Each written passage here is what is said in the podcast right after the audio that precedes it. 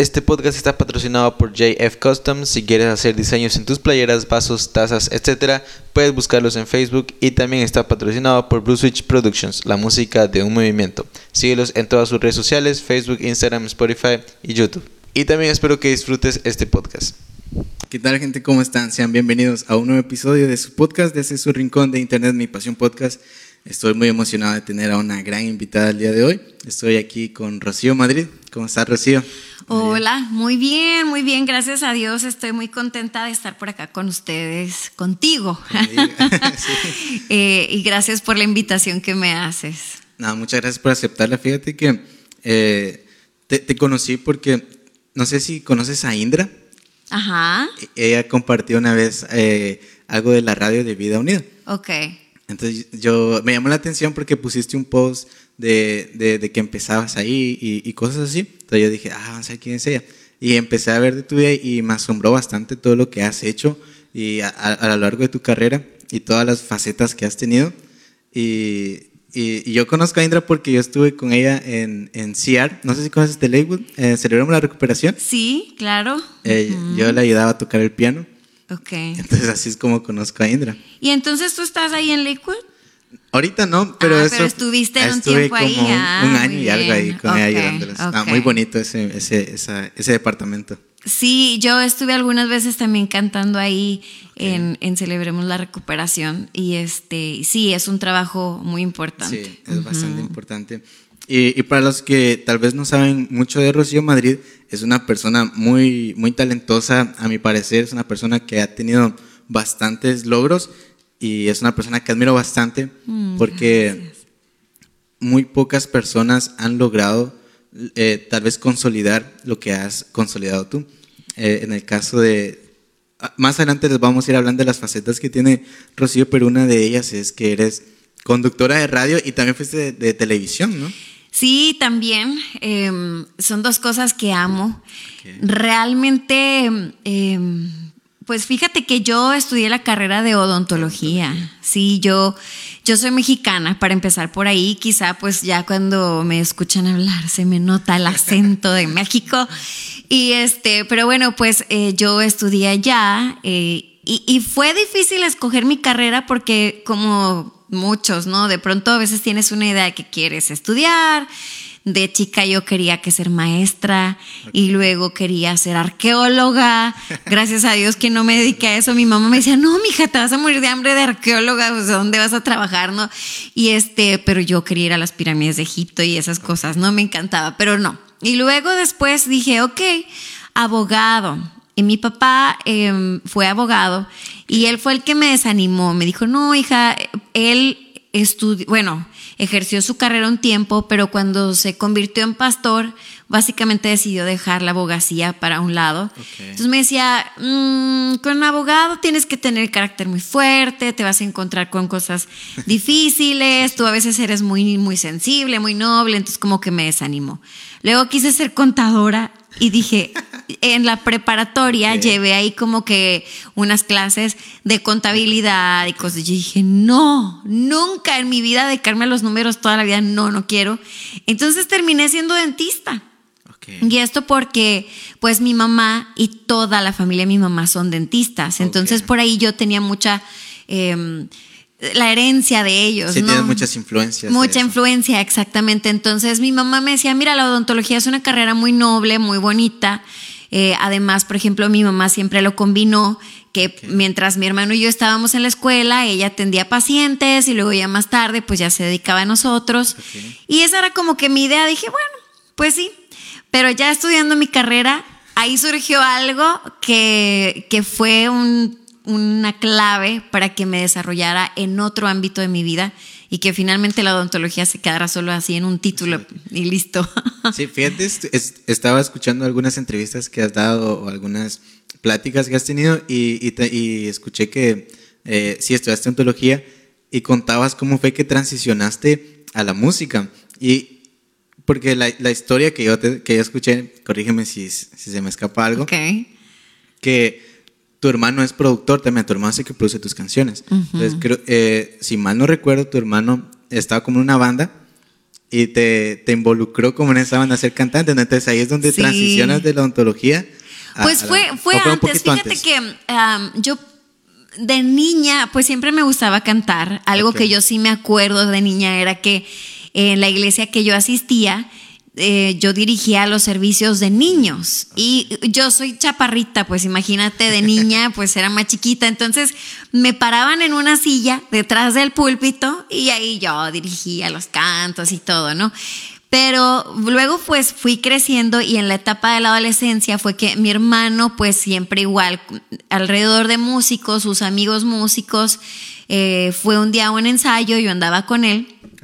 Y ellos tenían a un cantante improvisado, era uno de los músicos, pero como que decían, es que falta, necesitamos un cantante. Y mi hermano dijo, pues mi hermana canta. Y luego, ah, sí, Rocío, pues a ver, y empe- empezamos a hacer algo y formamos esa primera banda. Ahí eso fue como que lo primero que yo empecé a hacer ya más profesionalmente, ¿verdad? O sea, claro, no era tan profesional, pero empecé así, después me conseguí unas pistas. Eh, yo era súper fan, yo no sé si tú conocerás, porque tú eres más chiquito, pero yo era fanática de Crystal Lewis. Oh, sí, la que canta Cuán grande. Sí, canta muchas canciones hermosas. Yo eh, tenía las, las clásicas pistas de ella, eran El Cordero y el León. Ah. Cristo, yo creo en ti. Em, y pueblo, prepárate, Cristo ya viene. Bueno, así eran. Entonces, yo usaba esas y unas cuantas de Jackie Velázquez, ¿ok? Y entonces, poquito a poquito me invitaban a cantar algún evento. Ay, siempre cantaba El Cordero y el León. Siempre, todas me conocían por El Cordero y el León, que es una canción muy difícil. Hoy creo que no la alcanzo porque ella es muy soprano y yo, Sí. yo en un tiempo intentaba cantar soprano. ¿Qué registro eres? Yo soy como mezzo, o sea, soy más Ah, entre ok. alto y, y he dejado de practicar el soprano porque sí puedo alcanzar notas altas, pero como hace mucho que no las canto, o sea, realmente Sí, se lo dejé, Ok. lo dejé. Pero sí fue esa la manera, o sea, con mi hermano, como empecé. empezaste a transicionarte. Y, y me, me llamaba la atención porque también había escuchado que tus papás te ponían a dirigir en los servicios de, de los niños, lo acabas de decir. ¿Y cómo era ese ambiente? O sea, ¿eras como, eh, te daba pena o, o siempre ha sido como que bien, un poquito... Siempre ha sido como que pez en el agua. O sea, Ok. esa parte siempre me ha encantado. Sobre todo, bueno, cuando yo tenía nueve años es que mis padres empiezan a pastorear. Ok.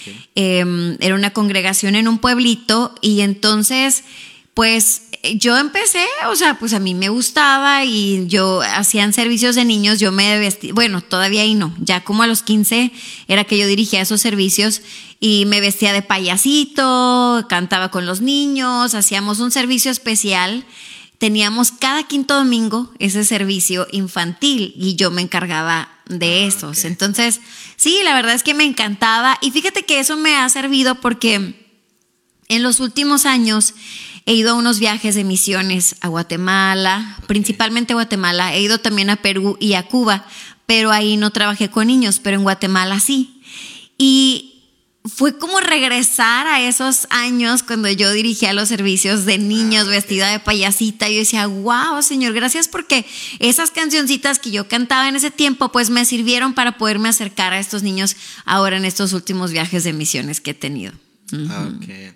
Sí, ¿y a qué parte de Guatemala? Yo soy de Guatemala. ¿Ah, sí? Sí, ¿a qué parte fuiste? Bueno, fuimos a Chiquimulilla. He ido a Ah, Chiquimulilla varias veces. Fuimos a Jalapa también en el primer viaje.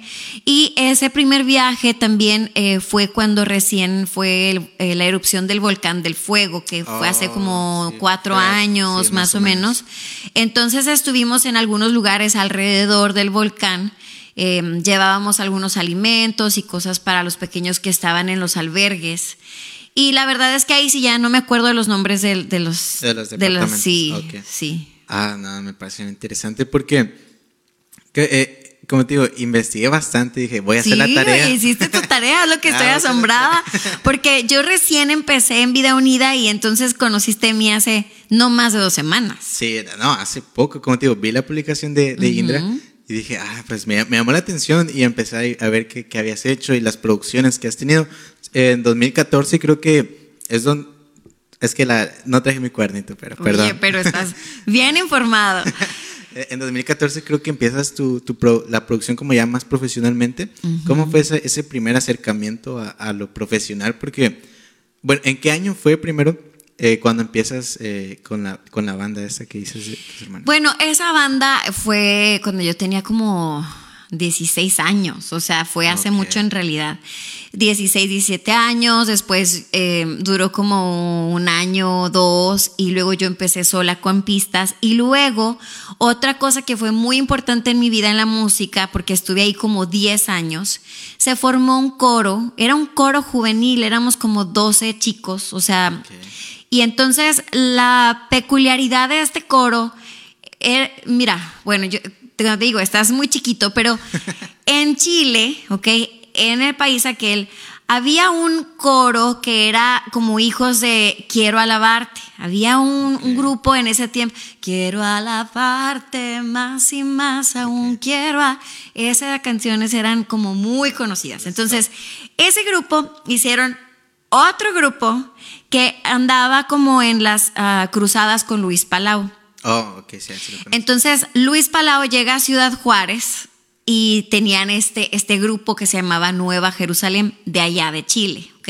Y era un coro grande, pero todos así juveniles, ya no era el clásico coro de... "Oh", o sea, no, no era así, o sea, era así era más, más sí, onda, sí, traían más juvenil y toda la onda, un poquito más gospel y así, Ah, ok. ¿no? Entonces, bueno, dos de ellos o tres de ellos de ese grupo deciden quedarse en Ciudad Juárez y empiezan un coro similar a ese concepto que ellos traían. Entonces, claro, nosotros no éramos de tantas personas, pero éramos de entre 12, 15 y fueron años que estuve con ellos y cada uno de nosotros era solista, o sea, de pronto eh, cantábamos uno, ahí yo fui soprano por mucho tiempo, Oh, o sea, es ahí sí ahí era donde ok. me tocaban las notas así altas, yo pura voz de cabeza, porque en realidad no le alcanzo con Sí. voz de pecho, pero eh, fue parte muy importante de mi vida musical. O sea, creo que ahí fue donde viajamos a algunas ciudades, acá en Estados Unidos, aunque estábamos en México, y fue un- una etapa bien padre. Pero obviamente, pues bueno, y de hecho en un tiempo yo fui la, la ¿qué sería? La subdirectora, ¿ok? Iba a decir vicepresidenta, no, no es presidenta, era directora. La subdirectora del coro, dirigíamos las voces, teníamos eh, las armonías y todo. Así es que eso me dio también enseñanza para después Para trabajar en voces. Ok. Sí, y entonces tú estabas hablando del 2014, ¿ok? Yo me mudo a Houston en el 2011. ¿ok? Ok, Ya, porque vivías, bueno, no sé si vives, pero estabas en El Paso, creo. Yo vivía en Ciudad Juárez, Oh, Ciudad Juárez, pero es frontera y yo trabajaba en El Paso Ok. para Radio Manantial, donde sigo trabajando también, ¿ok? En línea. Eh, sí, Ok. bueno, es una radio FM, ¿ok? Ok. Lo que pasa es que yo tengo todo el equipo en mi casa y yo soy la única de toda la cadena porque somos siete ciudades, ¿ok? Ok. Eh, la única que trabaja a distancia. Eh, al principio no sabíamos qué íbamos a hacer cuando me iba a mudar, pensábamos que iba a tener que dejar el programa porque yo, yo hago el morning show junto con mi jefe, los dos somos los conductores, y, pero la tecnología nos ayudó, Sí. eventualmente nos fuimos equipando más, ahora tenemos un equipo muy bueno en donde nos conectamos solo por internet y va la voz directo a la cabina, se escucha como si estuviéramos en vivo ahí los dos, o sea, Ok. pero todo está allá en el paso, el edificio, la antena, el equipo, todo es un edificio realmente, la emisora y yo desde acá. Pero sí, eh, me mudo para Houston y entonces yo empiezo como que a tener la melancolía de la música.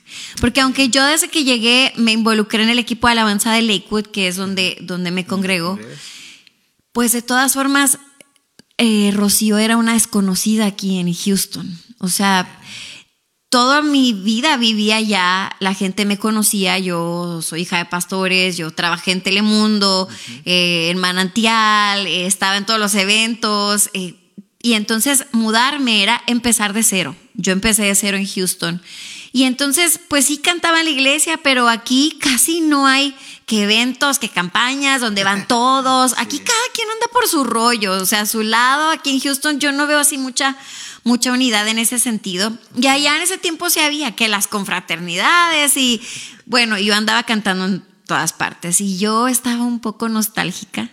Y yo le decía a mi hermano, extraño mucho la música. Y entonces es cuando surge el plan, ahora sí, de, de grabar mi primer EP.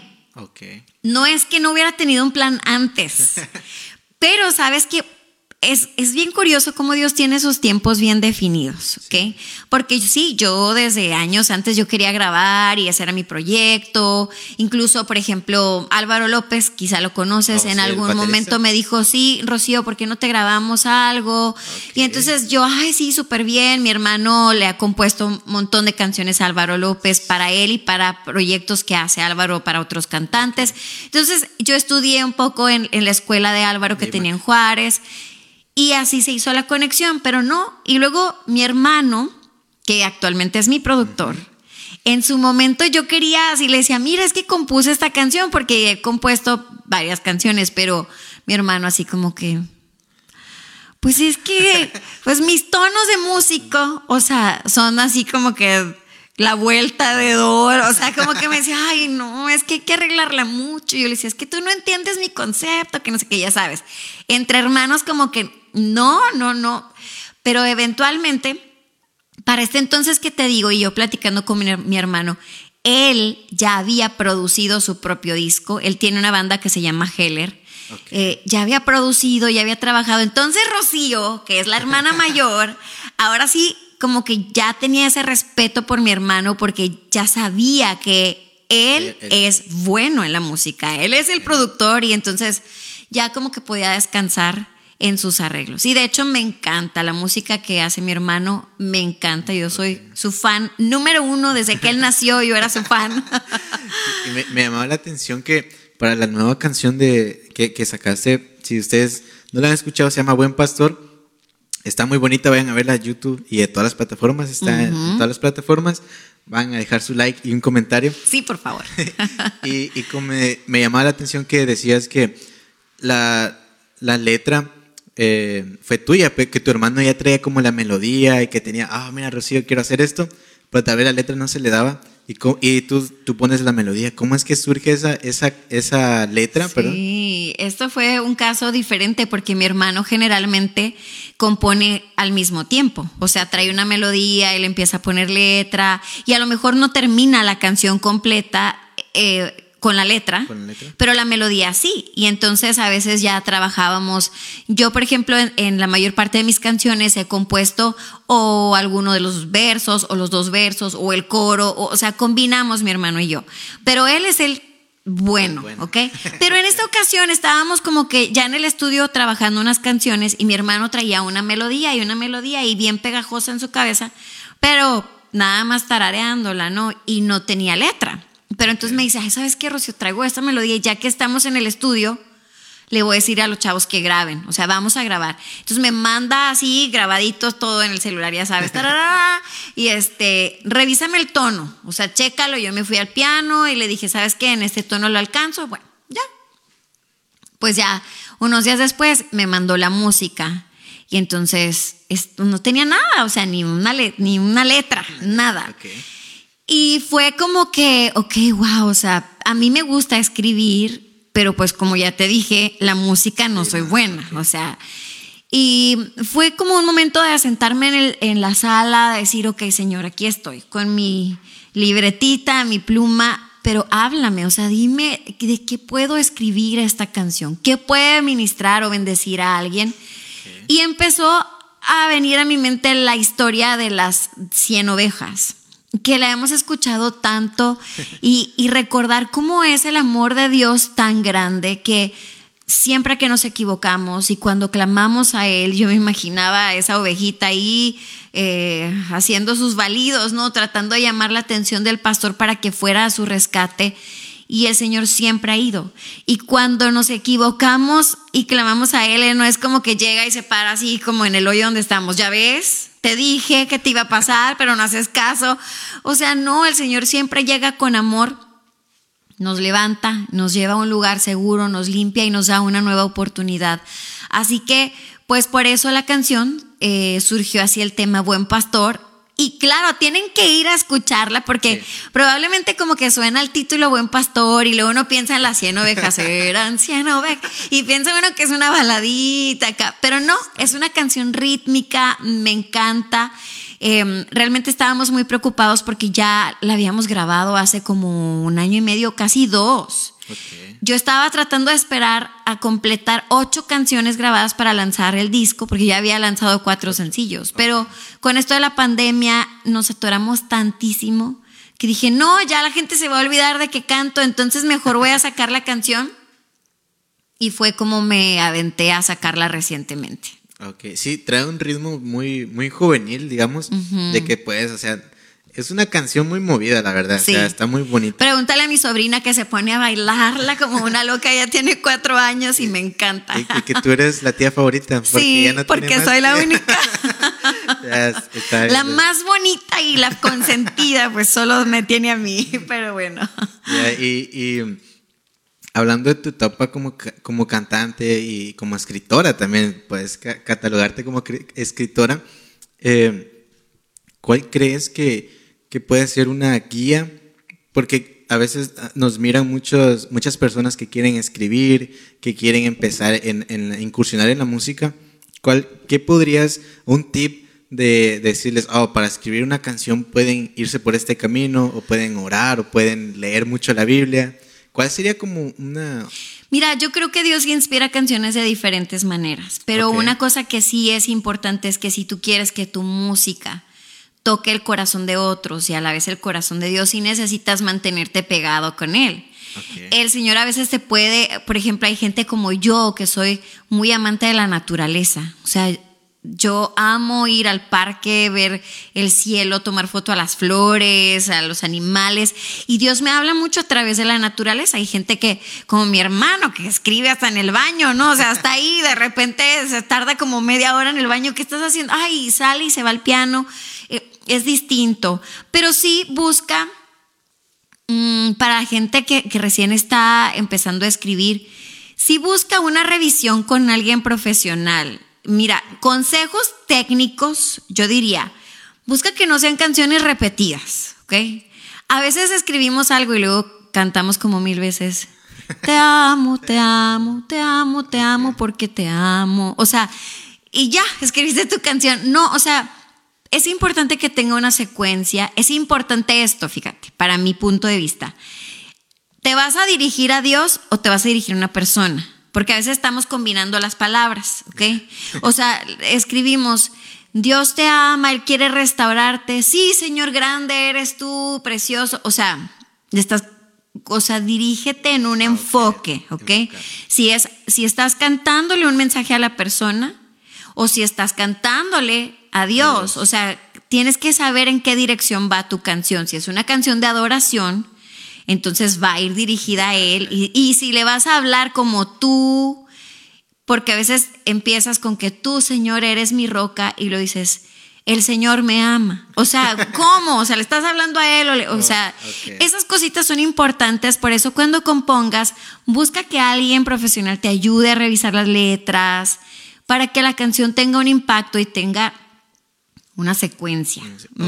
Sí, eso es importante porque a veces escucho canciones que a veces estoy como adorando, ah, sí, Señor. Y después el cambio radical también es como que, ah, ya me mata la adoración o me, mata esa conexión, ¿no? Sí. hay una pregunta aquí en, el, en el en vivo. Uh pregunta Marina Cortés, que la extrañamos, ella es parte de nuestro equipo, está en Guadalajara ahorita. Hola. Eh, dice, ¿cuánto tiempo, cuánto tiempo eh, de promedio eh, de días se tardan para escribir una canción o cuánto tiempo? Creo que depende de la canción depende. Depende, yo la escribí en un rato. Okay. O sea, la letra, la canción es sencilla, o sea, no es que tiene una letra así de Marcos Vidal, ¿no? O sea, las canciones de Marcos Vidal me encantan, son poemas, son unas prédicas habladas, ¿no? Pero esta es, la letra es más sencilla, tiene un dos versos, y coro. Entonces, realmente fue en poco tiempo, pero no siempre es así. O sea, hay veces que empiezas con la idea y luego la vas limpiando y luego dentro de unos días dices, ay, no, le quiero cambiar el verso, como que no, no concuerda. Pero es diferente en cada persona. Ok. No, pues ya, Malena, esperamos que te hayamos respondido, bueno, que Rocío te haya respondido la pregunta. Y, hablando un poquito más, ya eh, hablamos de la parte de, eh, cantante, que también cantas en Lakewood. Eh, recientemente, creo que fue ayer, o sí, el domingo, que tuviste un, tuvieron un servicio muy especial ahí en Torres. Sí, estuvo hermoso ese servicio, pero fíjate que lo peculiar, ¿no? Yo había llegado a la iglesia con unos taconzotes, porque me encanta andar de tacones, porque estoy chaparrita y me gusta los domingos arreglarme bien, ¿no?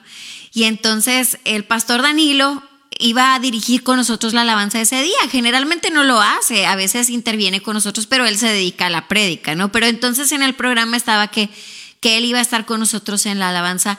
Y una de las características de mi pastor es que pues es un adorador. O sea, le encanta conectar y guiar a la congregación a adorar y pues resulta que no hubo prédica. O sea, estuvimos todo el servicio, la hora y media, cantando, adorando y así, Rocío con los taconzotes, ¿verdad? Ándele, que se tuvo que aguantar. Pero sabes que de todas formas, aunque estaba un poco cansada, pero no lo sentí tanto porque realmente disfruté muchísimo la presencia de Dios. Eran canciones de esas que la mayoría no sabemos, de Danilo, eh, Dulce Refugio y otras nuevas combinadas y de pronto curioso, ¿no? Porque siempre los músicos son así bien exactos con lo que tocan, pero ahora estaba de pronto el pastor y se acordaba de una canción y entraba y entonces los músicos a seguirle por donde van, que son excelentes músicos, pero sí fue un servicio diferente, un servicio que disfrutamos mucho. Permíteme un momento. Ahorita los que están viendo, eh, ahorita en esta pausa vayan a escuchar la canción de Rocío y nos vienen a decir cuál es su parte favorita de la canción. Ahorita regresamos.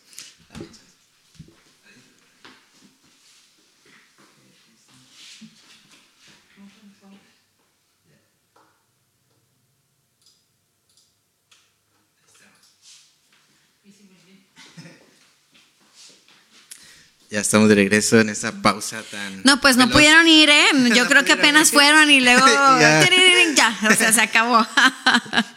bueno, y hablando un poquito, eh, cambiando un poquito de tema, también haces radio y me llamaba la atención que eh, he escuchado algunos programas tuyos de, la radio que es. Escúchenlo de 10 a 3 de la tarde y em, haces como pequeñas cápsulas, de, eh, das como algún mensaje que edifica a las personas y no recuerdo qué día fue que lo diste, pero lo anoté, que, decías que cuidemos nuestra, nuestro interior, que nuestro exterior es, es importante, pero demos la importancia a lo interior. Entonces yo me preguntaba, ¿cómo es que preparas esas cápsulas? ¿Cuáles eh, te guías por algún libro? ¿O eh, Dios te lo pone en el corazón? ¿O son pensamientos así que te vienen? ¿Cómo es que te preparas en las cápsulas de radio? Bueno, fíjate que ha sido eh, un reto diferente eh, trabajando acá en Vida Unida porque son cinco horas, ¿ok? Y grabo seis segmentitos, o sea, de hecho son de un minuto más o menos cada, cada intervención. Y ha sido diferente a lo que yo he hecho toda la vida, ¿ok? En el morning show donde trabajo también en Manantial, pues las intervenciones son más largas, tenemos conversaciones y duramos cuatro minutos platicando, cinco a veces. Em, y acá ha sido como que, ok, Rocío, resume la idea que tienes, porque yo hablo mucho, ya se están dando cuenta, ¿verdad? Y entonces, resumir todo, eh, que el concepto te quepa en un minuto, me ha costado trabajo. Pero parte de lo que yo eh, es, hago constantemente mi trabajo es tener contenido. ¿Sabes que me ha servido a mí mucho Instagram? Ah, hay, muchas, hay muchas páginas o cuentas que tienen reflexiones y entonces yo siempre estoy guardando cosas. Me llega algo, me gusta una frase, la guardo. Eh, palabras o cosas curiosas o datos de la Biblia, diferentes eh, materiales y lo voy guardando. Además que pues tengo en, en, internet, busco. Pero algo que a mí me gusta mucho compartir son anécdotas personales. Porque desde siempre, de hecho yo en algún tiempo tuve un blog en, en, YouTube, que se llamaba... Hace, un año que no subes el consentido. tengo mucho sin hacerlo porque me he llenado de trabajo. Se llamaba mi blog consentido. Porque siempre de alguna manera como que hacía algo, o caminaba en el parque, o se me secaban las plantas, y como que siempre entendía algún concepto de aprendizaje de parte de Dios para mí que podía compartir, ¿no? Entonces, he aprendido en radio a utilizar esas pequeñas cosas porque creo yo que, que la gente se puede identificar con algo que me pasa. No, no solo quiero que conozcan a una Rocío como que, ay, que si fuera súper espiritual, porque creo que para radio hay todo tipo de cosas para motivarte. Motivarte a hacer ejercicio, motivarte a una ama de casa que de pronto está... Y entonces yo tengo que pensar, ay, que si me está escuchando una mujer que ahorita está batallando con sus hijos. Y entonces yo pienso, ok, ánimo porque el Señor está contigo. Y es, es bueno, no es curioso, es maravilloso. maravilloso. porque me ha tocado ahí una chica que, que empezó a seguirme, ella es de Perú, capaz de que ahorita está conectada porque ella siempre se conecta. Sí, sí, nos estás viendo, saludos. Sí, Katy, ella es Katy. Y fíjate que me comentaba, me ha comentado algunas veces que también escucha acá este Vida Unida a través de internet. Y una de las veces estaba ella como que bien frustrada porque quería cocinar algo, su mamá murió hace poco y ella pues atiende a su papá, además trabaja y andaba bien cansada. Dice, y estaba tan frustrada y de pronto te escucho decir, pero si estás pasando por esto, o sea, tranquilo porque Dios está contigo y te va a salir. O sea, no me acuerdo la verdad ni qué dije en el momento. Dice, y eso fue como que, ay, o sea, era para mí. Y siempre me he maravillado de eso, como Dios nos utiliza a través de la radio. No somos nosotros, o sea, es simplemente el amor de Dios que está pensando en tantas personas con diferentes necesidades y pone palabras en nuestros labios que en ese momento puede llegar al corazón de una persona. Pero sí, o sea, esa es la manera en que yo busco mi contenido.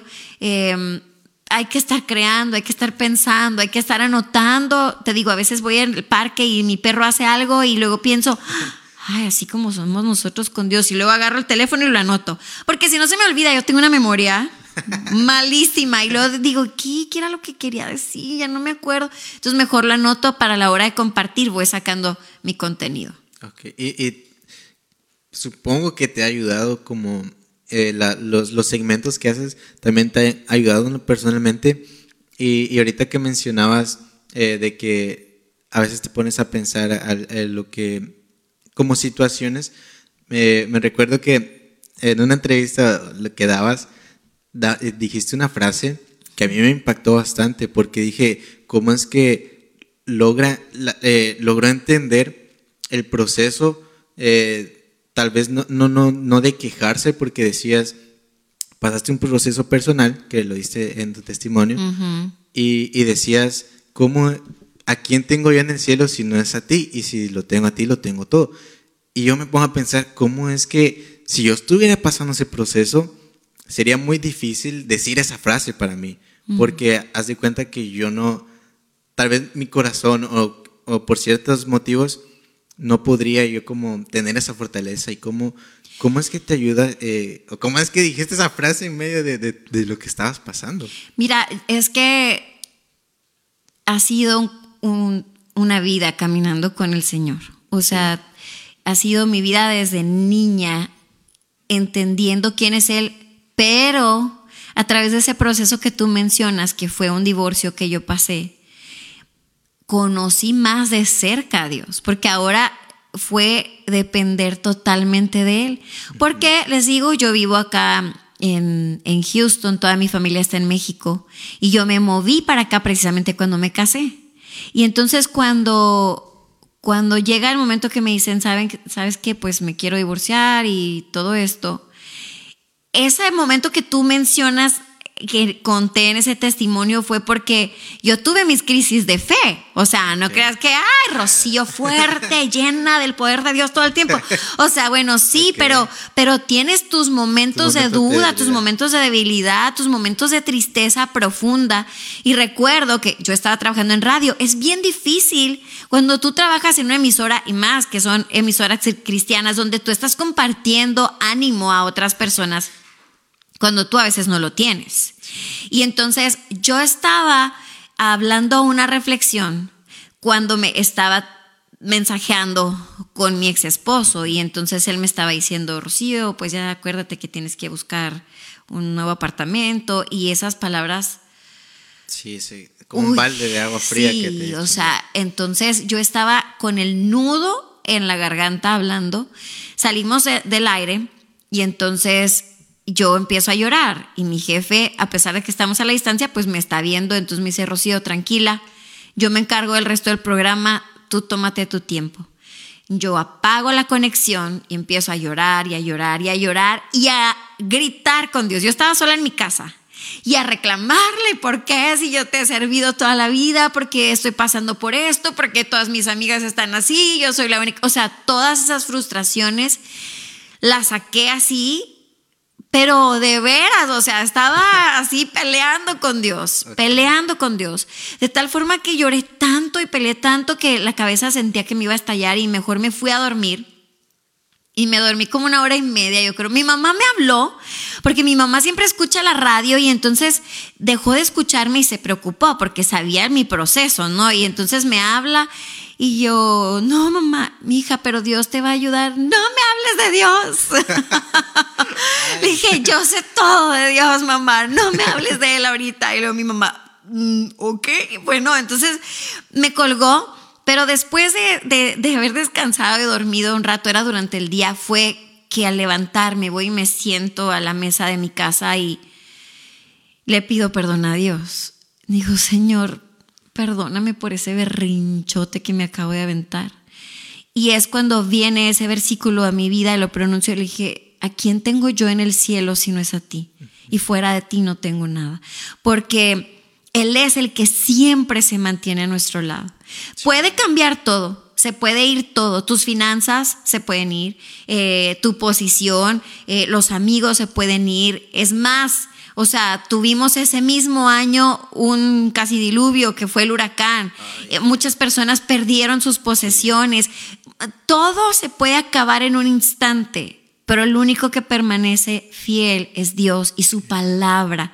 Así que necesitamos siempre, en medio de cualquier circunstancia que sea, aunque te sientas de caer, aunque te sientas enojado con Dios, más vale que vayas con Él. Yo estoy segura, o sea, de veras, yo sé que Dios en medio de esa pelea que yo tuve con Él, Él igual sabía que mi fe estaba en Él porque fui a pelear con Él. Si yo no Sí. creyera que existiera, no iba a pelear con Él. Pero Él está ahí, entiende nuestras emociones, sabe lo difícil de lo que estamos pasando. Sin embargo, Dios me mostró y me sigue mostrando qué tan cerca Él ha estado de todo ese proceso en mi vida. No, nunca es fácil, ¿ok? A veces uno, y, pero esas cosas difíciles que atravesamos y cómo conocemos a Dios nos ayudan precisamente a tener empatía por aquellas personas que están ahora atravesando por lo mismo y tú puedes hablarle una palabra de aliento porque ya lo viviste. Ah, Así me- me que- sin palabras. No, no es que quiero que lo pasemos y sabes que yo a veces le decía al Señor porque yo escucha, crecí en la iglesia, o sea, desde chiquitita y un hogar cubierto, mis padres pastores, en nuestro hogar siempre bien unidos, amando al Señor. Y yo escuchaba así personas que pasaban y decían, no, que Dios me sacó de las drogas o del alcohol o que esto. Y decía, ay, yo no tengo un testimonio así. Este, yo nunca me fui al baile, yo nunca hice nada. O sea, pero ándale, mijita, quería su testimonio. Bueno, pues ahí está su testimonio. Más vale que cuidemos lo que queremos, pero siempre en nuestra vida algo va a llegar, pero es precisamente para acercarnos más a Él y para probar. Por eso se llama pruebas, ¿ok? Para ver si es cierto que estás hecho, de qué estás hecho, si te desmoronas con la primer lluviecita, si eres como de azúcar, dicen por ahí, ¿no? O si realmente estás plantado en la roca. No significa que no sientas tambalear, no sientas que no tienes fuerzas, pero mantente ahí, rodéate de gente correcta. Siempre Sí. voy a recomendar eso, rodéate de gente correcta. Deja a las amigas argüenderas que te dicen, no, no, tú véngate, tú haz esto y tú quita. No, rodéate de gente que ame a Dios Sí. y que realmente te pueda dar un buen consejo en los momentos difíciles. Sí, eso es muy importante y fíjate que lo, lo hemos platicado aquí en el podcast de que rodeémonos de personas que nos van a ayudar a superarnos y, a- y ayudar a, a romper esas barreras que a veces nos, nos ponen los límites.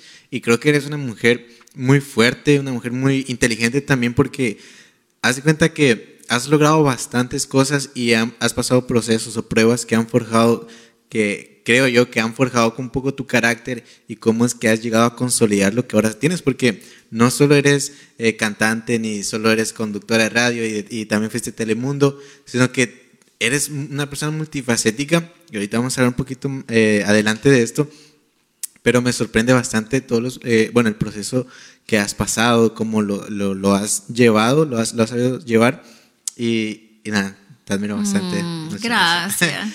espero que les haya, eh, les haya gustado este, este podcast. Todavía no terminamos, pero ahí, comenten y compartan en todas si tienen preguntas, comentarios, lo que sea. Si tienen preguntas, vamos a hacer eh, los últimos cinco minutos, vamos a tomar de preguntas para ahí tener eh, preguntas al 100. Así que quisiera hablar un poquito también de lo que de tu etapa como productora audiovisual, porque mm. has hecho anuncios y, has hecho como esas promociones. ¿Cómo es que llegas a, a, tener eso? Porque, te pongo un ejemplo, a veces tengo amigos que quisieran emprender algo, que tal vez que tienen, qué sé yo, quieren ir por ese rubro de producción, emprender como esos, eh, tener esa, esa producción.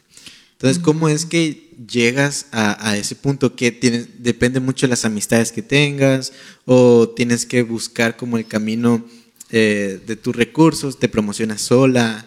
¿Cómo es que llegas a, esa etapa de que has llegado ahora? Bueno, mira, en mi caso es porque yo, yo estaba acostumbrada, bueno, hasta la fecha lo, lo que más me encanta hacer es estar frente a la cámara. O sea, yo así empecé. Realmente em, yo empecé trabajando como conductora en Telemundo en El Paso por cuatro años en un programa eh, después me mudo a Houston y yo busco la oportunidad en televisión. Realmente había, muy pocas oportunidades aquí. Necesitaba inglés primero, eh, carrera de periodismo que yo no tengo. Yo me dedicaba a las comunicaciones, pero yo soy dentista. Entonces, realmente por ahí no tenía manera de oh, entrar. perdón, pero te, graduaste de Sí, yo me gradué ah, de dentista. O sea, yo me gradué, trabajé como un par de años, ah, pero mientras yo estaba trabajando, yo ya estaba en radio, ¿ok?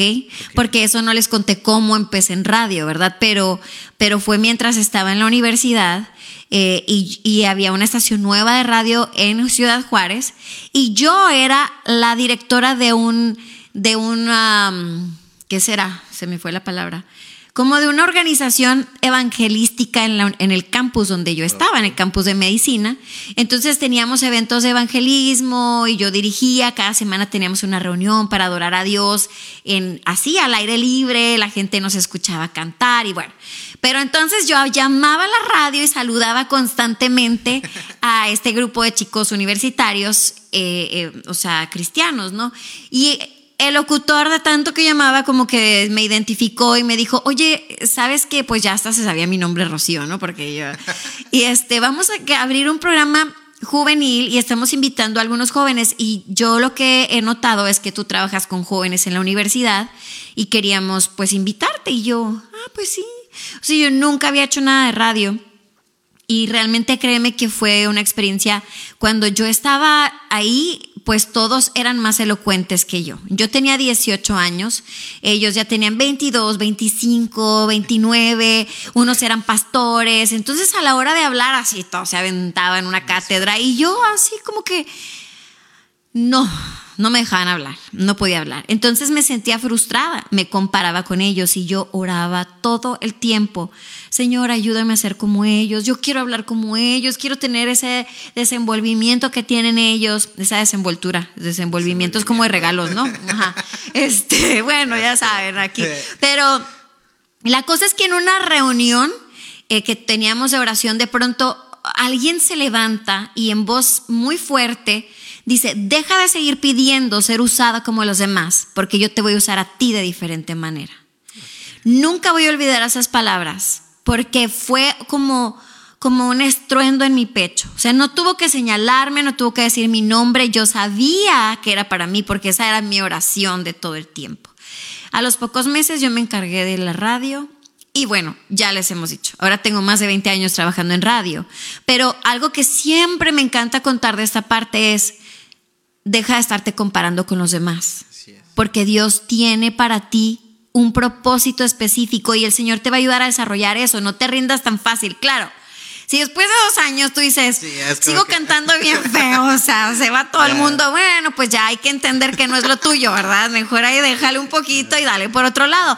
Pero dice la Biblia, todo lo que te venga a la mano para hacer, hazlo según tus fuerzas. Te llega una oportunidad para hacer algo, oigan, vamos a hacer una obra de teatro, pues vamos a darle.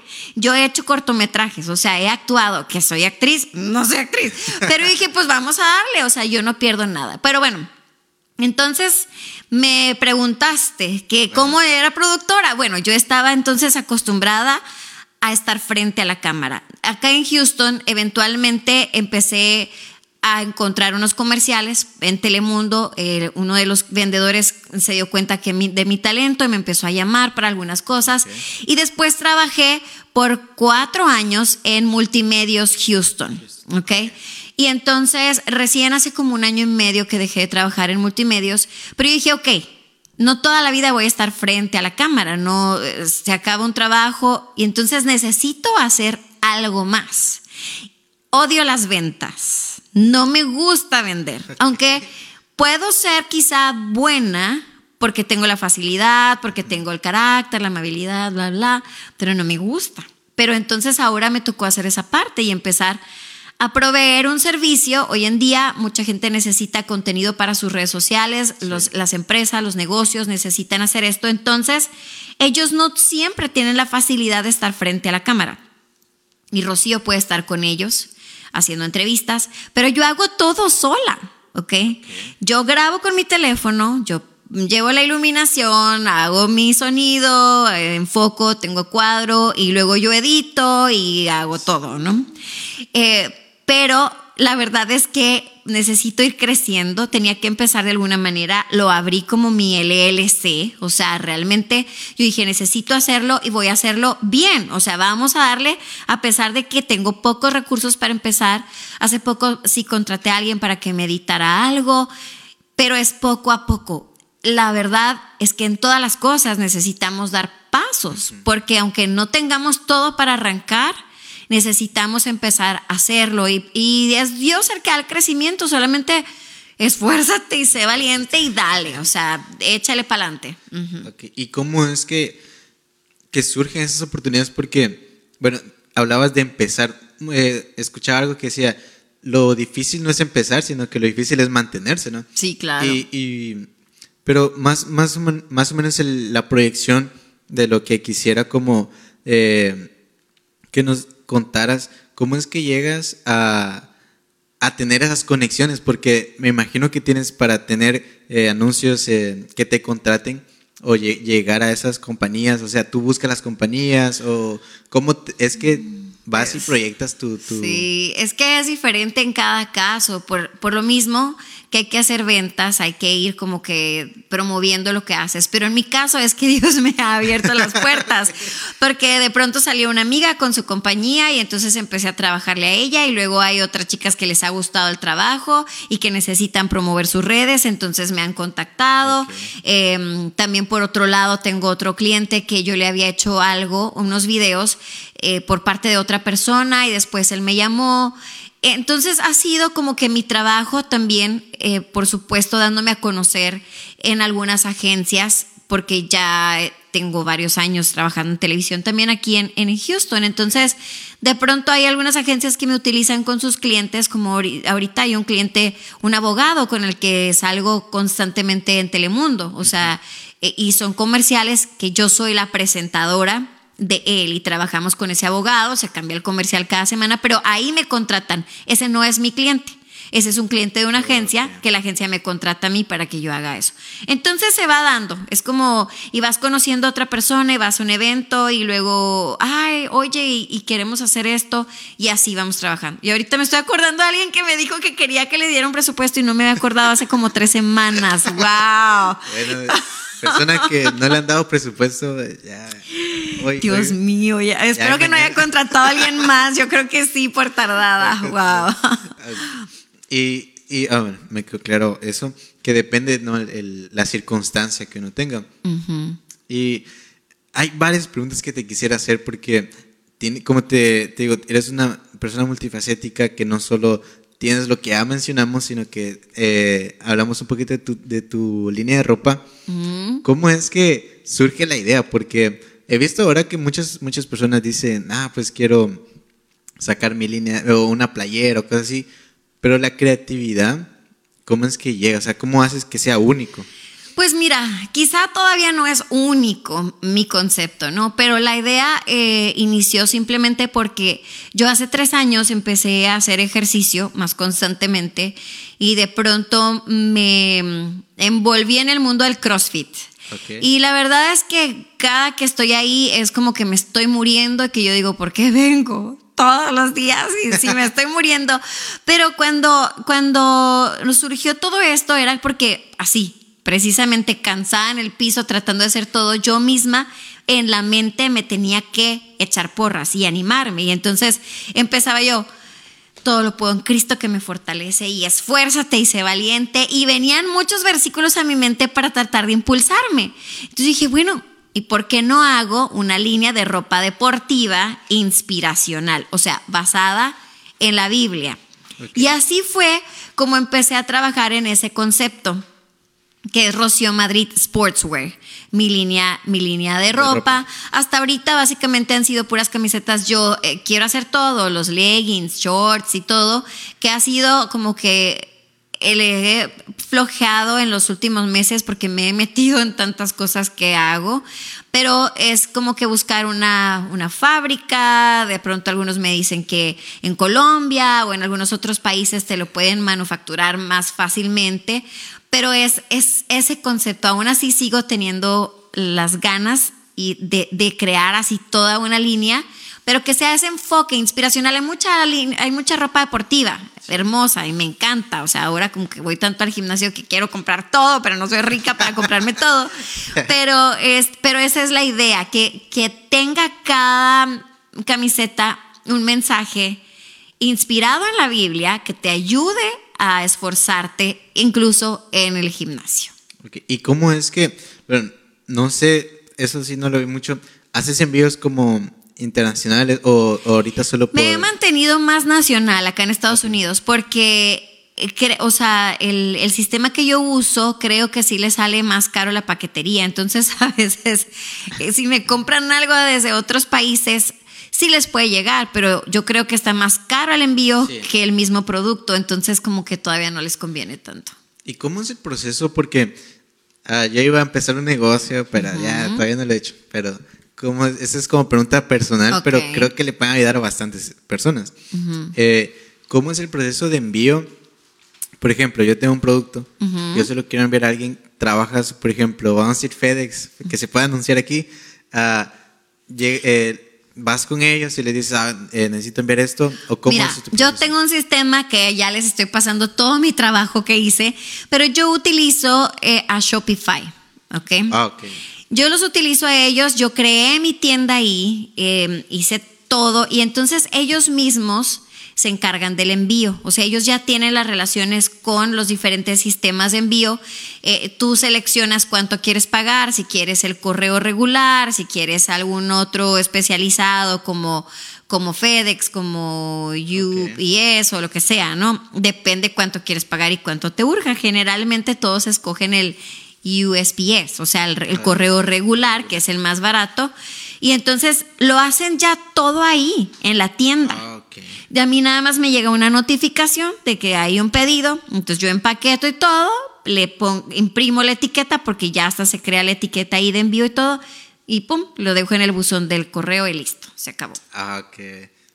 Ah, está bien. Ya porque yo tenía así como esa duda de que, ay, ¿cómo lo hago para enviar esto? Sale caro, cosas así. Sí, es que hay, hay tiendas que ya tienen el enlace con el sistema de correo. Ok, y en base a esto, tenemos un regalo aquí. Que, yo sé que haces deporte, ah. entonces ah, ahorita te, vamos a dar esto para que tomes agua. Ok. para que ahí lleves tu agua, tu proteína, lo, que, lo que mm. tengas. Y, y también esto, esta playera que no es de... Eh, ahí sí. thank you. y también esta playera que trae el logo del podcast. Ok. Ah, si, la quieres usar, pues está bien. Muy pues, bien. A eh, ver. Y es esta. Y Y esto Ok. es esta, el Ah, logo qué del podcast. linda. Me El logo gusta. del podcast. Así que te la entregamos aquí. Y muchas gracias por venir. Te la, te la voy a doblar bien. Ok, gracias. Muchas gracias. No, pues es que este- tengo que, bueno, la mostraste en aquella cámara, ¿verdad? Pero aquí está. Ahí está. Y- La voy a usar en mi, en mi próxima clase de CrossFit. Así que eh, estos regalos son traídos por dos patrocinadores. Uno de ellos es JF Customs. Si ustedes quieren mandar a hacer sus playeras o cosas personalizadas, pueden llamar a este número de teléfono. Los encuentran en, en sus redes sociales en Facebook. Pueden, F, pueden buscar F, JF Customs.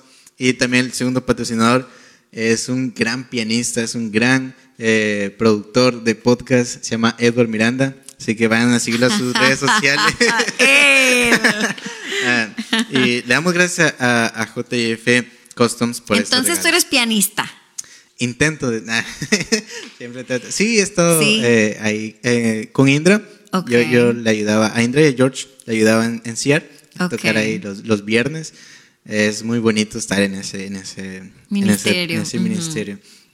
Quisiera eh, tener ahora sí el, el segmento de preguntas en, en, re- en Facebook. Ok. Si ustedes tienen sus preguntas, pueden dejarlas aquí en los comentarios y nosotros vamos a estar leyendo sus, sus preguntas, preguntas. y Rocío va a contestar la mayoría de preguntas que puedan.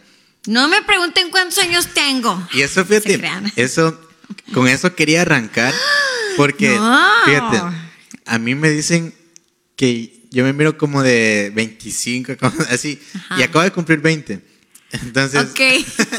le dije mi edad. Oye, entonces no te conviene, te dicen que te ves más grande. Ya, y esa es mi pregunta. ¿Cómo le haces o danos un tip ahí para cuidar nuestro? Porque te miras bien joven. Gracias. No, yo sé más o menos cuánta, en qué edad Ya, tienes. ya, de- dentro de toda la tarea que hizo estas dos semanas, también ya sabe cuántos Ya años tengo, ¿verdad? tienes, O sea, que- sí. Mira, yo creo, número uno, la gracia y el favor de Dios. Mis padres, los dos, son tragaños. Yo creo que en mi casa los genes eh, han sido factor muy clave. Soy buena para dormir, o sea, yo no soy de esas que se anda desvelando, duermo bastante bien. Eh, bueno, pues los últimos años también haciendo ejercicio, también el ejercicio ayuda bastante. Chicas, desmaquíllense, yo no me desmaquillaba por mucho tiempo, así como que, ay, qué flojera. Em, y yo creo que pues ya, esas son las cosas que me han ayudado, que digan cuántos años al que le atine le van a dar otra Le camiseta. vamos a dar una Ay, no camiseta de mi pasión worship, de mi pasión podcast. Así que si latinan más o menos, ahí le vamos a estar regalando. Le dan, ajá. No, no se crean, pero ya tengo que decir cuántos años tengo o qué. ¿Cuán- pues, ¿Cuántos si me quieres. calculen? ¿Quién da más? ¿Quién da más? Pu- Puedes dar una pista ahí de. Mm, ok. Empecé a hacer radio a los 18 años y ya tengo más de 20 años haciendo radio. Entonces ya esa es una pista. ¿ok? Ok, ahí los- más de los 20 la- años haciendo radio. Los de la matemática. Y que- Sí, que- sí. que- Ahí les voy a dejar así un espacio abierto para que me calculen menos, y yo se los voy a agradecer mucho. No se crean, pero antes de irnos sí digo la edad, para que no, a mí no me avergüenza, realmente no, pero lo que pasa es que casi siempre me calculan menos. Sí. Y entonces digo, ¿para qué les digo cuántos tengo? Mejor que se quedaran con la idea de que tenía menos, pero bueno. Ya, porque yo cuando eh, empecé a ver acerca de tu vida y cosas así, y dije, "Ala, todo, todo lo que ha logrado, y ha de tener unos 25 años, dije yo. Y yo dije, tengo 20 y no he hecho nada de lo que he No, hecho". Dios, Dios tiene todo su tiempo y te digo, pues yo salí de la universidad a los 21, después de eso, bueno, ya estaba en radio y luego empecé en televisión, al- en el 2011 me mudo para acá y luego sale la música, y luego, o sea, ha sido todo en un proceso. Y fíjate, también, o sea, cómo Dios tiene su tiempo para cada cosa, porque recién empiezo a ser locutora en una estación de radio aquí. O sea, tengo 20 años haciendo radio y tengo 10 años viviendo en Houston y no usaba mi talento para una emisora de radio en la ciudad donde vivo.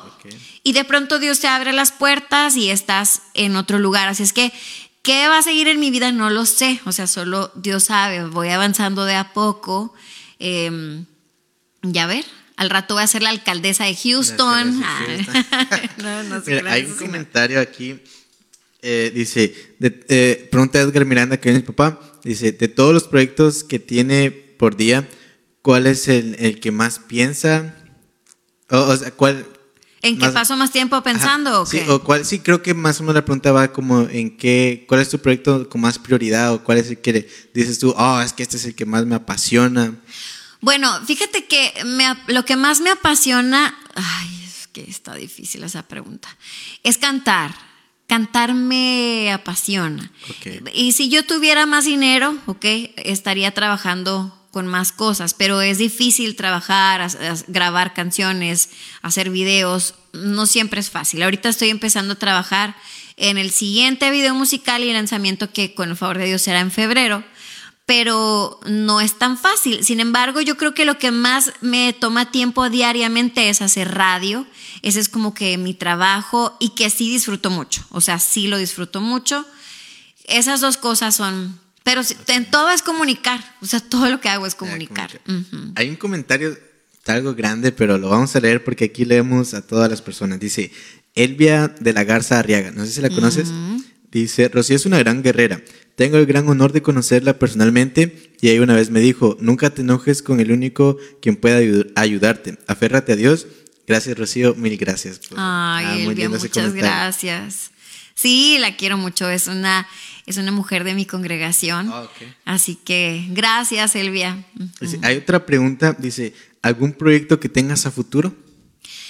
Pues ahorita eh, está yo creo que el siguiente video musical. mm, de ahí en más. Ah, bueno, pues sí, es que también estoy eh, tratando de conocer más de bienes y raíces de inversiones. Ok. En eso también he estado trabajando, y, pero eso ya es como, no tiene nada que ver con ministerio, pero sí con mi crecimiento, mi estabilidad económica, eh, aprender más sobre eso. A mí me encantaría hacer así. Mi, mi proyecto es ser empresaria. O sea, aparte del ministerio, empresas me gustan, pero no tengo conocimiento. Les dije que iba a estudiar contabilidad y no estudié contabilidad. Esto es administración más que nada, pero pues vas aprendiendo por ahí. Y bueno, tal vez tampoco va un poquito con tu ministerio, pero ahorita que mencionabas eso de lo empresarial, eh, ¿qué futuro le ves a lo de las criptomonedas y todo eso? No tiene nada que ver con lo que... Pues mira, ahí sí que me ¿crees agarras que... me agarras en curva porque no estoy tan informada. Yo sé que va a ser fuerte. Yo creo que esto viene fuerte. Ok. Am, y de pronto me da la idea como que sí puede llegar a ser una moneda nacional, eh, nacional internacional. Internacional. Y por ahí pues tendríamos que tener como más cuidado con cosas bíblicas y cosas Sí. así. Pero realmente sí creo que Sí eso, que eso sí viene fuerte. Dice otra pregunta, dice, eh, ¿algún eh, proyecto o algún deseo que has tenido que se, ha- se haya frustrado? Ya, ya nos contaste de, de la- de tus estudios, pero así un poquito más que hayas dicho, ah, pues ya no lo pude hacer. No, no, o no has tenido. Pues mira, creo que por ejemplo tener hijos. ok. Em, yo, yo siempre quise tener hijos. Em, gracias a Dios no era una de esas mujeres que dicen toda mi vida es tener hijos, ¿no? Porque hay mujeres que se desviven y hacen lo que sea para tener un hijo. Pero no, creo que no me tocó. Ah, porque mi edad es 43, ¿ok? Si se 43. estuvieron hasta aquí aguantando, ya, se les solté la sopa aquí. 43. Tengo 43 años y entonces, eh, pues mi ex esposo nunca quiso tener hijos. Esa fue la parte difícil y entonces, pues ahora, pues, digo, para Dios no hay nada imposible, ¿verdad? Pero como que ya pienso, ay, caray, ya tener hijos a esta edad y andar ahí con un chiquillo a los 45 años, no sé, no sé, porque no todavía no llega ni el esposo. Ese es, el- ese es el proyecto frustrado que no ha llegado. O sea, yo ya tengo cuatro años y medio divorciada y estoy confiando en el Señor que, que Él tenga un buen chico para mí, que, que me guste, que ame a Dios, que podamos hacer un buen equipo. A lo mejor Él ya trae hijos incluidos, a lo mejor, ¿verdad? Y ya me toca ahí hacerle compañía o, o poder adoptar o algo. Pero bueno, de manera personal, yo creo que eso es la parte que a veces sí sentí que, que pues no, no ha llegado No o no llegó. Hay, hay otro hay- hay otro comentario aquí. Dice Norma, no sé, su- no sé si pronunciar su apellido, pero creo que es Dent Wolf. Ok. No sé si la conoces, pero dice, saludos chicos y Rocío, me encantan tus canciones y le pido a Dios que te siga guiando y usando para llevar su palabra a quien lo necesite. Dios los bendiga. Mm, muchas Muchas gracias. gracias también Án- Ángeles García, nos está viendo, buenas noches, dice. Le mandamos saludos a Hola. Ángeles García. Dice, Sí, sí la conozco también. Sí, hermosa. dice eh, que te encan- le encanta ver, verte en la iglesia, dicen ahí, en, en Lakewood, ahí cantando. Así que si, si tienen más preguntas, ven a hacerlo en estos dos minutos que nos quedan de, de este podcast. Y mientras tanto, te agradecemos, Rocío, por aceptar la invitación. Eh, hay muchas más cosas de las que quisiera hablar, pero ah, vamos a dejar una segunda parte. Sí, claro. Ya, ya me balconeaste lo principal aquí, ¿verdad? Ya dije la edad, ya dije todo. Pero la verdad es que me gusta poder compartir lo que Dios me ha permitido vivir hasta el momento, que quizá puede ser no tanto, pero sí esas experiencias de vida que ojalá que les sirvan a otros que vienen quizá detrás de nosotros, que son más pequeños de edad, que están con, con, con sueños, que a veces sienten frustrados. Solo recordar, Dios tiene su tiempo para cada cosa. O sea, yo quería grabar disco a los veintitantos y, lo grabé a los 33. Entonces, o más, a los 35. Así que tú confía en el Señor, porque Dios tiene sus planes específicos para cada uno de nosotros. Amén. Así que espero que les haya gustado este, este podcast. Eh, esperen a segunda parte, si es que sea algún día, esperemos que sí. No más que a la otra con pizza, por favor. Ya, nos- fíjate que hoy se nos olvidó siempre, por lo general a veces eh, traemos, pero es que me, es me están que- cuidando la dieta. No, es que dijiste Rocío es CrossFit, o sea, no hay que darle de comer eso, pero dice- yo, yo siempre digo que hago la dieta de la ensalada, porque mi dieta es no comer ensalada. ah, ah bueno, ok. Es un chiste, hoy, es un chiste pierda amigo, le digo, pero está bien. Así que les, espero que les haya gustado este podcast. Eh, va a estar disponible el martes, por ahí, ma- eh, miércoles, en todas las redes sociales, Instagram, Facebook, eh, YouTube, Spotify y todo eso. Eh, Rocío, ¿nos das tus redes sociales para que te vayan a seguir? Sí, por favor, búsquenme como Rocío. Recuerden, Rocío es con C de casa. Ok. Rocío Madrid Oficial, ¿ok? Así estoy en Facebook y en Instagram. Por favor, vayan a mi canal de YouTube también, Rocío Madrid Oficial. Vean todos los videos que tengo, el más reciente que se llama Buen Pastor. Espero que les guste la canción y como tú dijiste, denle un like, un comentario, comentario. suscríbanse. E- Ese es un apoyo, un apoyo lindo, sí. ¿no? Que no nos cuesta nada y que, bueno, pues de alguna manera ayuda a los cantantes. Así que, pues así estoy también en todas las plataformas digitales. Si quieren ir a iTunes, Spotify, lo que sea, Rocío Madrid. Rocío, Madrid. Ok. Entonces, se me escapó hablar de, los blogs, pero en el siguiente En el podcast siguiente. lo vamos a hablar. Así que espero que les haya gustado. Nos vemos el siguiente lunes. Y ya saben, dejen su like, compártanos y nos vemos la próxima. Gracias, bye bye.